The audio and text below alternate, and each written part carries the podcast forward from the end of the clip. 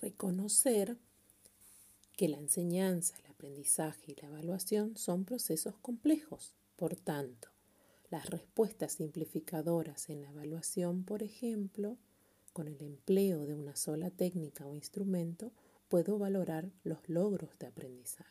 No tienen cabida. La frase el aprendizaje es demasiado complejo y la evaluación demasiado imperfecta para dar cuenta de esa complejidad sintetizada muy bien esta idea.